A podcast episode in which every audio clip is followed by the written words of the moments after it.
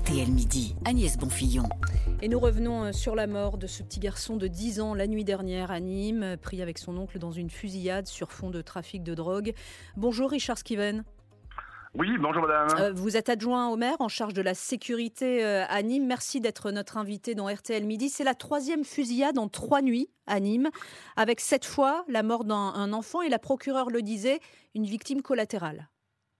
Oui, on a l'impression que c'est un peu ça, victime collatérale, puisqu'il y a eu des échanges de, coups de feu entre des dealers de différents quartiers, certainement sur euh, un fond de, trafic de produits stupéfiants et surtout de, récupération euh, d'un territoire euh, lié au trafic de produits stupéfiants qui est très fructueux et lucratif, notamment dans le quartier de, de Pissevin, au niveau de la galerie Chavagner. Vous savez, 25 000 euros par jour, euh, ce n'est pas rien.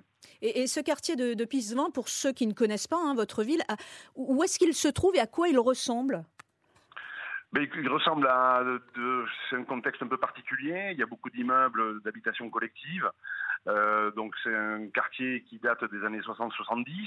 Euh, donc après effectivement donc le, la venue des gens d'Afrique du Nord. Hein, donc les pieds noirs. Donc il a bien fallu effectivement euh, loger toutes ces personnes.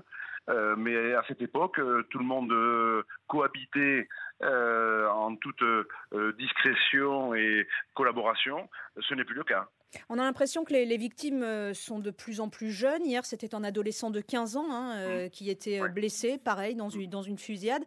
Euh, on entendait hein, tout à l'heure euh, les, habitants du quartier dans un des, reportages euh, dire on est vraiment inquiet. Maintenant, ça tire sur tout le monde. On, a peur. Oui, c'est vraiment de la terreur. Hein. Donc en fait, c'est de faire peur à la population pour que ces dealers soient plus ou moins les, maîtres sur ce territoire. bien sûr, je, pense à, la population qui, habite hein, sur ce, territoire. Je pense aussi donc à, la famille de, ce, de ce jeune homme, de cette jeune enfant de, de, 10 ans qui est décédé, euh, donc victime collatérale. Et je, pense aussi à, son oncle qui doit être vraiment très attristé de, ce qui s'est passé. Bien sûr, maintenant, euh, vous savez, euh, j'ai beaucoup de, personnes qui m'envoient des, vidéos qui sont vraiment dramatiques et qui font peur dans le dos. quand on voit ces dealers, ces personnes qui occupent le terrain, armés, cagoulés, et qui n'hésitent pas à faire feu euh, pour n'importe quoi et sur n'importe qui. Ça fait longtemps que ça, euh, ça, dure, euh, ce, trafic de drogue dans votre ville? Oui. Écoutez, je, je, suis un ancien officier de police judiciaire de la sûreté départementale de Nîmes. Donc, eh quand je suis parti à la retraite, donc le maire de Nîmes m'a demandé de, l'accompagner sur cette thématique de sécurité. et j'y suis. Donc depuis pratiquement plus de 20 ans, je suis sur le territoire. le trafic de produits stupéfiants était présent sur, ce, sur cette zone, euh, mais euh, il s'est plus que démultiplié depuis ces dernières années. Vous savez, depuis 2020, euh, début de la mandature, il y a mmh. eu de nombreux morts, de nombreuses blessés, de nombreuses personnes décédées et blessées. et là, on est arrivé à, un point qui est tout à fait intolérable et inquiétant, notamment donc qui vient entacher la fin de l'été sur Nîmes, euh, dans une dizaine de jours, ça va être la rentrée scolaire. Imaginez un petit peu la population et les enfants quand ils vont prendre le, chemin de l'école. C'est vraiment dramatique. Hein. donc, euh, est-ce que le déploiement de la CRS 8 vous, vous rassure entre guillemets, hein, euh, peut, peut faire évoluer les choses? Écoutez, c'est pas convaincant. vous savez, donc au mois de juin, le maire a décidé de fermer la médiathèque Marc Bernard qui se trouve à, à quelques mètres de la galerie Chavagner sur Pissevin, parce que euh, les employés de la municipalité étaient contrôlés par les dealers. Il y avait des checkpoints.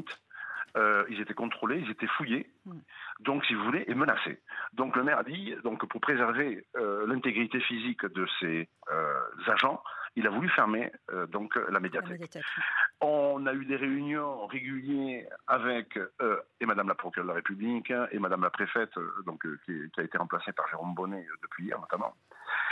Et euh, les CRS qui sont venus, euh, les UFM, mais aussi les escadrons de gendarmes mobiles, quand ils viennent une semaine, quatre ou cinq jours, euh, bien, évidemment, ça freine un peu le trafic de produits mais lorsqu'ils repartent, ça, revient de plus belle. Hmm.